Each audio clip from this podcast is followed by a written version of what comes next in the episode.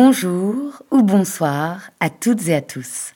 En attendant la réouverture au public, le mensuel, le magazine parlé du Centre Pompidou, se poursuit sous forme de podcast. Et ce mois-ci, nous avons choisi de vous faire entrer dans le musée confiné. Nous vous ouvrons les coulisses de ce temps suspendu, à la fois au cœur du centre, mais aussi au cœur des questionnements que soulève cette période d'adaptation et de changement. Comme le résumait finement Bernard Blisten, directeur du Musée national d'art moderne, nous pourrions faire nôtre ce slogan des surréalistes ralentir, travaux. C'est-à-dire prendre le temps d'observer ce présent en filigrane. Au-delà du lien numérique qui permet à la relation du public avec le centre de se maintenir à distance, que signifie réellement ce confinement pour un musée? Et n'est-il pas en soi un espace de confinement des œuvres? Quelle réflexion peut amener cette parenthèse dès lors que l'on se décide à profiter des pointillés de la situation pour réfléchir en profondeur? Quelles sont les pistes qui se dessinent aussi pour l'après? Car la redéfinition des institutions muséales est un débat au long cours, mais aussi un moteur de l'histoire de l'art. Spécialiste des analyses des activités de conservation et du fonctionnement des institutions muséales, la sociologue de l'art Yael Krelplak nous fera part de son analyse, ainsi que Bernard Blisten, que j'évoquais plus haut. Nous entendrons également la parole d'une artiste basée à New York qui a transformé son confinement en ingénieux protocole de création, Meriem Benani. Mais tout de suite, je vous propose de pénétrer dans l'antre du musée confiné et de suivre la ronde de Christophe Mazot, veilleur des œuvres et responsable du pôle incendie au service sécurité du Centre Pompidou. Fermez les yeux et suivez-le des oreilles. Une fois arrivé au centre, après être passé par mon, bureau, déposer les affaires, puis par le PC sûreté et le PC incendie, pour avoir fait le point un petit peu avec les agents sur euh, leur état de santé, l'état de santé de leurs proches, si, tout le monde va bien, est-ce qu'ils ont besoin de matériel, de masques, de gants ou autre? Je suis maintenant parti euh, dans le bâtiment, donc là je me trouve au niveau 6, même centre fermé, on a une présence obligatoire. Il faut savoir que la réglementation nous impose d'avoir 7 pompiers au minimum quand le centre est ouvert au public et 3 au minimum quand le centre est fermé. Donc il y a un chef d'équipe qui est au PC et les deux autres agents sont partis en, ronde avec moi et nous faisons le tour du bâtiment. On va se diriger maintenant dans le restaurant Georges pour faire un petit état des lieux du, restaurant. On sait que c'est un, endroit du bâtiment, comme beaucoup, on a des conduites, des conduites d'eau euh, qui peuvent générer des fuites, euh, du stockage de denrées alimentaires, même si la plupart ont été évacués. On va se diriger maintenant par le couloir pompier à l'arrière de la galerie 2 pour voir un petit peu l'état aussi de, des galeries, des couloirs. Nous, prévenons le, PC Sûreté afin de pouvoir rentrer dans l'exposition Christo, exposition fermée donc sous alarme. nous prévenons le, PC Sûreté afin de, leur expliquer que c'est nous qui allions déclencher l'alarme. Donc nous voici à l'intérieur de, de Christo, belle exposition qui, tristement donne l'impression d'avoir un petit peu été euh, abandonnée en cours de montage. Il reste euh, les, outils, il reste les chariots, il reste les nacelles. Pas de public, bien triste. Ce grand bâtiment euh, vidé de son public et, de son personnel. Nous poursuivons cette ronde à l'intérieur de l'exposition Boltanski, qui elle n'était ni en montage ni en démontage. Donc toutes les œuvres sont encore euh, bien installées, bien exposées, qui nous permet euh, de, profiter euh, de cet espace et de cette galerie comme des privilégiés, puisque nous sommes que trois du coup à l'intérieur. Donc nous voici au niveau 5 où l'équipe s'est divisée en deux puisqu'un personnel est parti sur le local le sprinkler qu'on appelle le local des postes. Le sprinkler étant l'extinction automatique à eau que nous vérifions par un contrôle visuel journalier. Pour les ici, on rentre dans le musée au niveau 5. Savoir que les niveaux, en cas de fermeture du centre au public, les niveaux sont sous alarme, donc il faut prévenir le PC Sûreté que nous allons pénétrer sur le niveau. Donc nous rentrons par le niveau 5 côté sud, euh, par le, salon VIP avec un petit, un petit regard sur la terrasse et cette grande allée vidée de son public dans le, presque noir. Toutes les lumières sont éteintes, seule la lumière naturelle pénètre par, la, par les façades. Nous poursuivons notre ronde par les galeries 3 et 4. Alors l'avantage de, de, l'expo de la galerie 3, comme je ne sais pas si on peut entendre, euh, certaines bandes sonores ayant été maintenues, ça permet, ça donne un petit peu de vie, au même titre que la galerie 0, de, rompre ce, silence euh, dans, dans ces espaces d'exposition. Galerie 3 terminée, on va dans la galerie 4. Galerie 4, les, écrans sont conservés. Euh, les, œuvres euh, cinématographiques qu'on voit sur les écrans de télé sont, sont maintenues en fonctionnement. Voilà, L'éclairage est bien évidemment éteint comme dans le reste du musée. Nous, nous naviguons euh, à la lumière de l'éclairage de sécurité. Pour les ASI, fin de la ronde, galerie 4. Fin de la ronde dans le clair-obscur du Centre Pompidou avec notre guide Christophe Mazot, responsable du pôle incendie au service de sécurité. Qu'est-ce donc que cette nuit du musée? Une hibernation où seules s'activent ses fonctions minimales, protéger les œuvres et veiller sur elles? Cette nuit n'est-elle pas aussi une occasion de rêver? Rêver à de nouvelles formes de contact et d'échange avec les regardeurs. L'absence de circulation possible des œuvres, d'une institution à une autre, le rythme ralenti du programme de prêt, du calendrier des expositions événementielles, ne pourrait-il pas amener les musées en général à repenser la façon dont les collections sont mises en relation avec le public? Pour répondre à toutes ces interrogations, et encore à d'autres, nous avons demandé à Bernard Blisten, qui dirige le Musée national d'art moderne depuis 2013 et qui questionne depuis longtemps les missions des institutions muséales, de nous envoyer une note vocale. On l'écoute. Le musée ne serait-il pas déjà un espace de confinement où l'on protège, où on s'attache donc à, à préserver les œuvres? Reste à s'entendre sur l'idée du confinement. Euh, le musée est certes le lieu de la mémoire, le lieu du patrimoine. Voyez des artistes comme euh, Joseph Beuys, voyez des artistes comme Christian Boltanski. Voyez cette conscience même anthropologique de nombre d'artistes de notre temps. Songez à Marcel Brotars et à tant d'autres grands artistes euh, du siècle passé et d'aujourd'hui, dont l'œuvre s'est évidemment construite à partir d'une réflexion sur le musée, sur son fonctionnement. je ne dirais pas que l'espace du musée est le lieu du confinement, je dirais que l'espace du musée est le lieu de, de l'échange. Certes, le musée préserve, certes, le musée endort quelque part les œuvres, mais le musée est d'abord cet espace d'hospitalité qui, de fait, s'instaure avec les œuvres et entre le public et les œuvres qu'ils viennent rencontrer la vie confinée du Musée national d'art moderne, c'est un peu la, belle au bois dormant, euh, loin du conte de Perrault, et je ne crois pas que les choses euh, se concluent par un simple baiser. Euh, ce qui reste en mouvement, bien évidemment, le personnel qui soigne, qui prend soin, comme on dit aujourd'hui, des collections, qu'il s'agisse évidemment des agents de sécurité, qu'il s'agisse bien sûr des restaurateurs euh, qui surveillent à ce que les choses, un peu comme dans l'œuvre magnifique de nos collections d'ailleurs euh, de, Bruce Nauman, qui surveillent ce qui se passe dans ce, ce sommeil involontaire et dans la nuit même, dans la nuit du musée où seules quelques lumières témoins reste euh, évidemment éclairé. Euh, ce qui reste en mouvement, c'est avant tout l'extrême vigilance de celles et de ceux qui viennent sur place pour euh, regarder tout cela.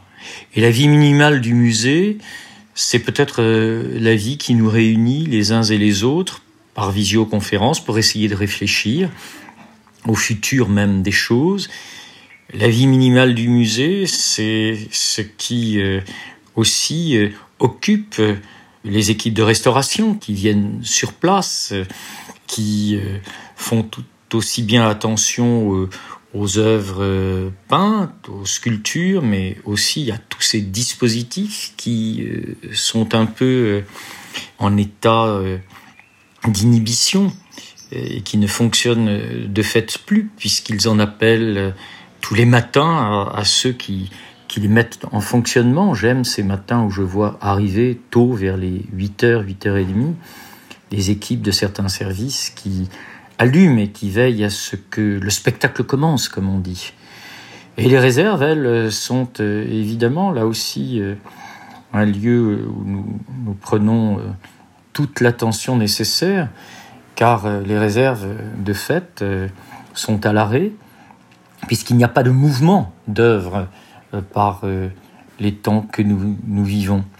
il n'y a pas de mouvement d'œuvres qui sont à l'extérieur, comme il n'y a pas de mouvement d'œuvres qui sont à l'intérieur.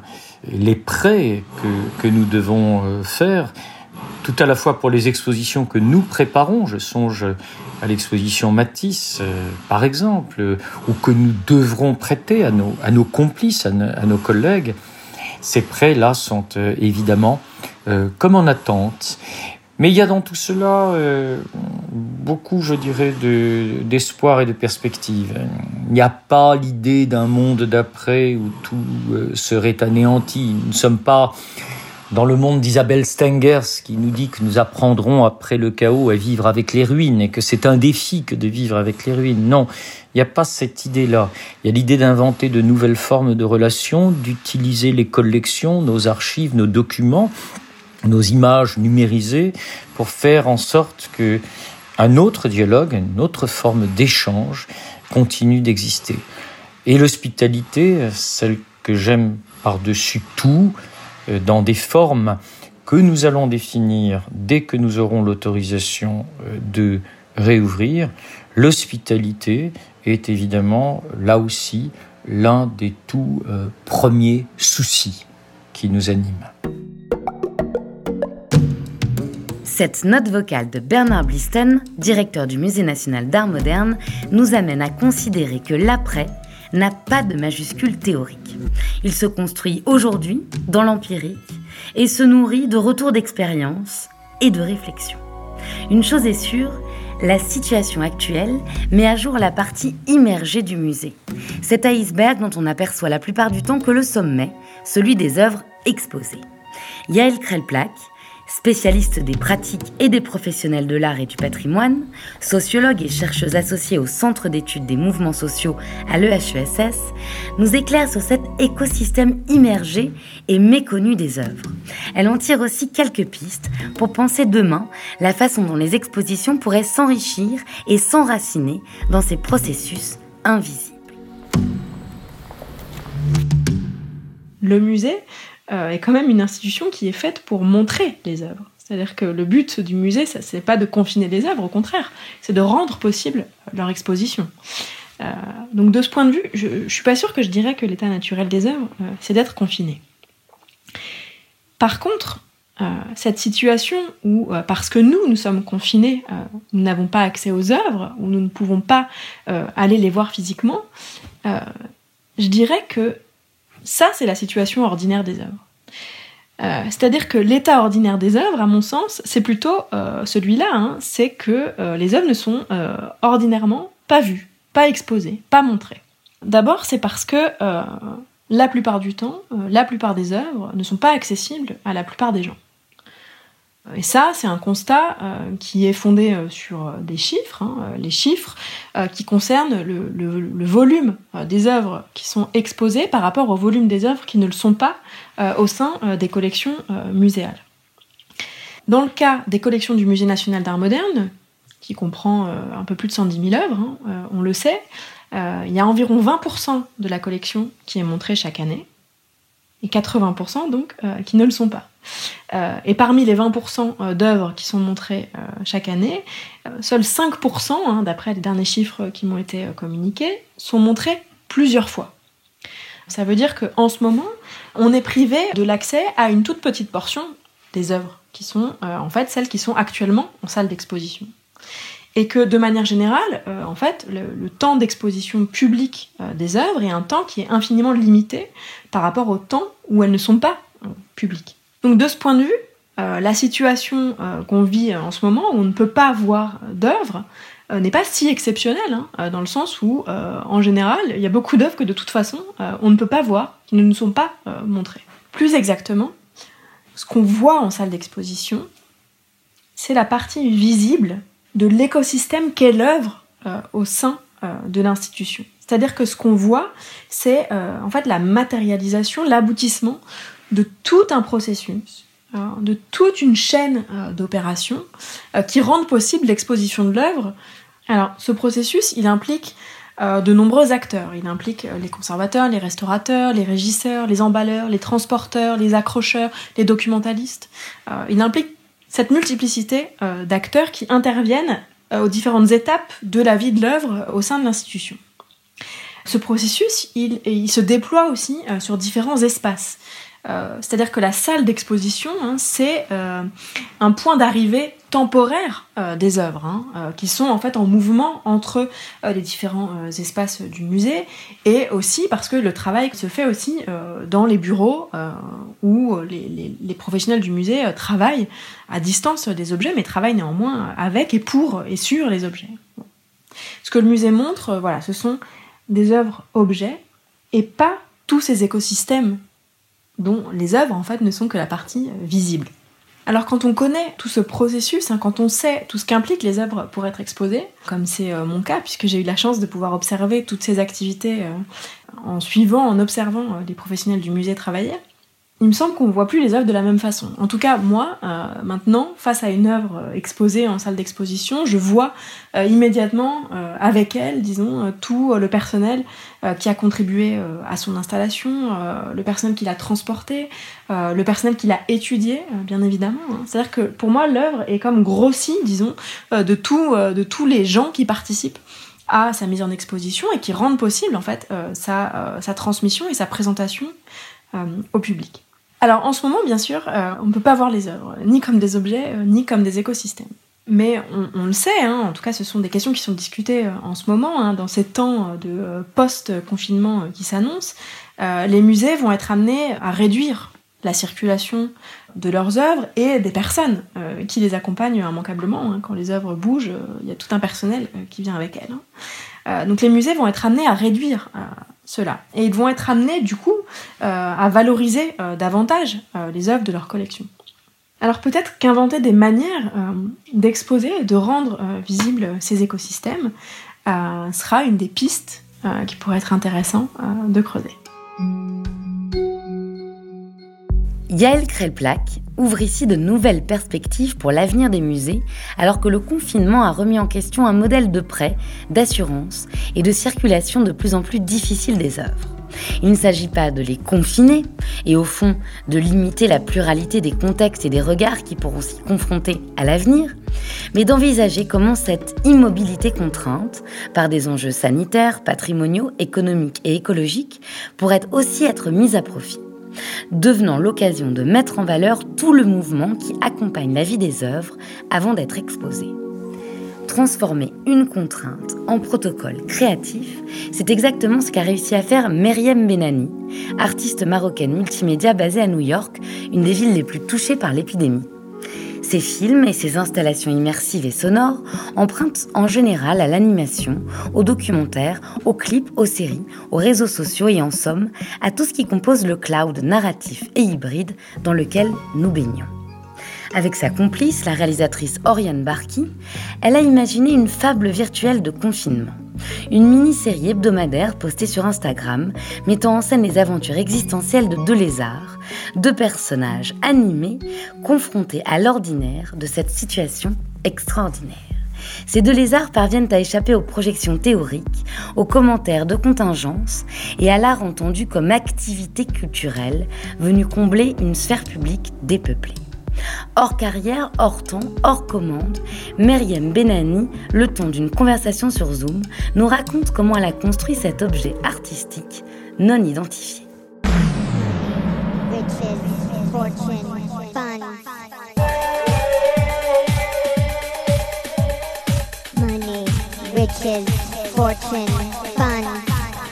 En fait, c'est euh, c'est un projet qui était très spontané. Moi, j'avais euh, ben, du travail sur, euh, des projets d'expo. Oriane, elle est en train de finir des, des films. euh. en fait, j'ai téléchargé des personnages en 3D pour un projet que je fais euh, cet été à LA. Et puis en fait, je me suis retrouvée avec tous ces personnages qui étaient prêts à être animés pour un autre projet. Un week-end, j'ai proposé à Oriane, je lui ai dit, est-ce que ça te dirait qu'on, pour s'amuser, qu'on fasse un, une petite anime avec des personnages? En fait, c'est des personnages cartoon et 3D, mais si on essayait de faire un épisode, une vidéo courte, existentielle et psychologique, mais avec ces personnages 3D. En sachant que je connais très bien son travail et son style, et un côté euh, documentaire, euh, vérité, enfin, dans son travail, je me suis dit que ça serait drôle de faire un mélange entre ça et, et l'animation. I was gonna take you somewhere in nature, but it was too complicated. This is also nice. Right? It feels like we're walking in a museum. It does feel like the energy is off, like, but at the same time, I can tell. Is the city busier usually? Yeah, I don't remember. I don't remember how it's usually like. It's like, um, to me, it looks normal. It doesn't look empty. It looks normal. Et du coup, on a fait ce premier épisode où il y a une conversation entre les deux lézards et avec nos voix, et c'est une conversation qu'on avait eue le jour même. Et en fait, on a eu des réponses euh, positives et puis surtout, on s'est beaucoup amusé. Et on avait l'impression d'être un peu dans. C'était un peu genre de truc qu'on fait quand on est ado et qu'on ne pense pas aux échéances et au- à l'argent. Et, à- et je pense que c'était assez- on en avait besoin en fait. On s'est dit, ben, faisons un deuxième épisode. Et du coup, on a appelé ça un épisode, qui veut dire qu'il y a une série. Et en fait, chaque semaine, là, en fait, on essaie vraiment de préserver ce côté spontané, underground. où Ça, ça évolue avec chaque semaine avec le confinement. On ne sait pas combien on aura. Enfin, et en même temps, il y a, vu qu'on n'est pas ado et qu'on ne travaille pas euh, dans une bulle, c'est intéressant de voir comme ça devient, en fait, c'est dur d'éviter qu'en fait, un projet rapidement devienne une espèce de, enfin, une idée devienne un projet, un produit. Je pense qu'il est intéressant avec cette contrainte du confinement, c'est un point de départ parfait, en fait, pour écrire une histoire. Parce que on a déjà un peu le cadre d'une histoire, cette idée d'un monde autonome qui a ses règles intérieures, qui existent euh, sur une certaine euh, durée. Du coup, nous, ce qu'on fait, c'est qu'on écrit à l'intérieur de, de cette contrainte. You know what's different though is that no one can buy anything. Oh yeah, it's like that's that's the one thing that will make New York City feel empty. Exactly. It's not the amount of people in the street, it's that nobody's shopping. Oh, Quarantina Turner. What? Oh, Quarantina Turner. Je pense y a une expérience globale d'un changement de, de règles. C'est un peu comme limite si les lois, les lois de la physique avaient été modifiées en fait. Tout est différent, tout fonctionne différemment. Il n'y a pas la même euh, gravité, il n'y a pas les mêmes euh, réactions, il n'y a pas les mêmes priorités dans le monde. Pour créer un monde, un peu comme dans l'animation, l'idée c'est que on crée un monde à partir de, rien, qui a ses propres règles. Euh, c'est un peu ça, je pense, qui nous inspire aussi cette idée de, ben, en fait, il y a tellement d'informations, mais en même temps, on ne sait pas comment filtrer l'information. Et il y a aussi énormément de choses qu'on ne comprend pas, ce qui est, je pense, perturbant pour tous, quoi, de ne pas pouvoir se projeter, de ne pas être dans le contrôle en fait, de ce qui se passe.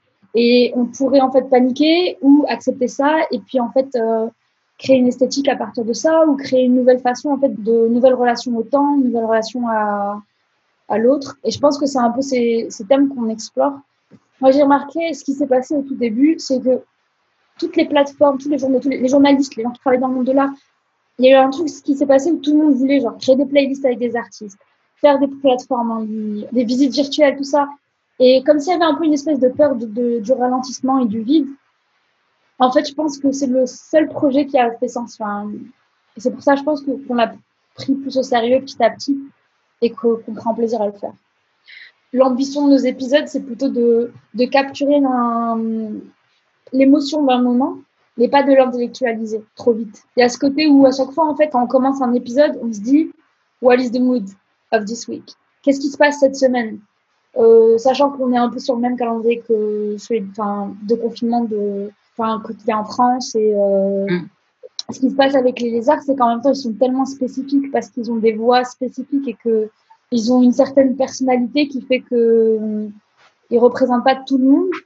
On imagine un peu leur vie ou leur âge ou leur euh, que c'est des artistes. Enfin, c'est pas Mickey Mouse. En fait, c'est pas l'idée, c'est pas que tout le monde puisse se projeter. Enfin, ils n'ont pas la responsabilité de l'imaginaire collectif, quoi. Mais en même temps, ils sont suffisamment abstraits pour être euh, ouverts à, une, un grand public, quoi.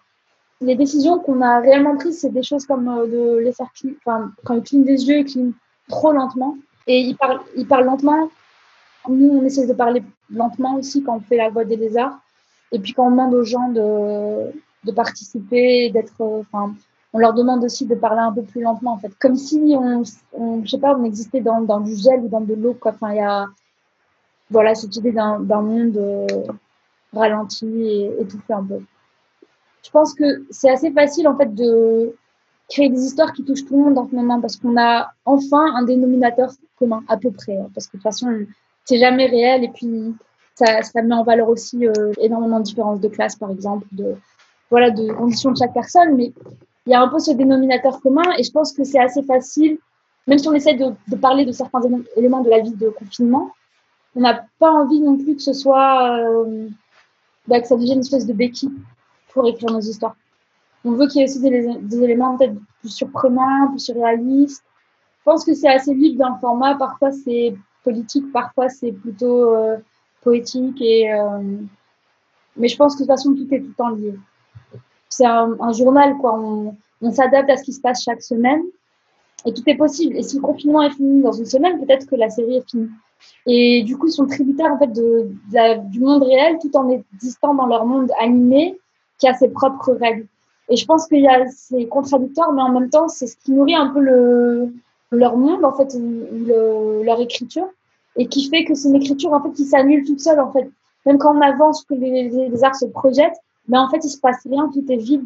Et il y a un peu ce côté où, vu qu'on est dans un monde dépeuplé, on veut faire ressentir ce vide en fait d'informations par rapport à ce qui va se passer bientôt. Les gens sont plus désespérés ou le sont encore plus parce qu'on se rend compte que qu'il n'y aura pas de vaccin avant deux ans peut-être, que du coup on va vivre comme ça réellement pendant et que le monde va changer. Et puis cette idée en fait de se dire ben je sais pas si ça vous est arrivé mais moi j'ai des moments où je me dis je me souviens plus qu'est-ce que je faisais toute la, fin, avant. Mais euh, je me suis surprise à, à penser ça plusieurs fois. Et du coup, je pense que l'idée, c'est de montrer des scènes de vie d'avant, euh, avec une certaine sensualité qui paraît impossible aujourd'hui, ou juste de toucher, d'aller au cinéma, de, de danser dessus et dans une pièce avec euh, 100 autres personnes et de, d'aller au resto, enfin des choses comme ça. Merci Myriam Benani et merci à votre complice Oriane Barki. Comme dans Irréversible de Gaspard Noé, nous allons donc suivre les deux lézards qui désormais revisitent ce passé sensuel à l'aune des effets immédiats mais aussi durables et incertains de la crise que nous traversons. Pour le prochain numéro du mensuel et en podcast, je vous donne rendez-vous le mois prochain avec un nom de code en attendant Matisse. Merci à toute l'équipe du Centre et à son service de la parole. Un podcast produit par le Centre Pompidou et Genre Idéal, réalisé par Géraldine Saratia et Sullivan Clabot. Ceci était un podcast du Centre Pompidou. Vous pouvez retrouver tous nos podcasts sur le site internet du Centre Pompidou, ses plateformes d'écoute et ses réseaux sociaux. À bientôt!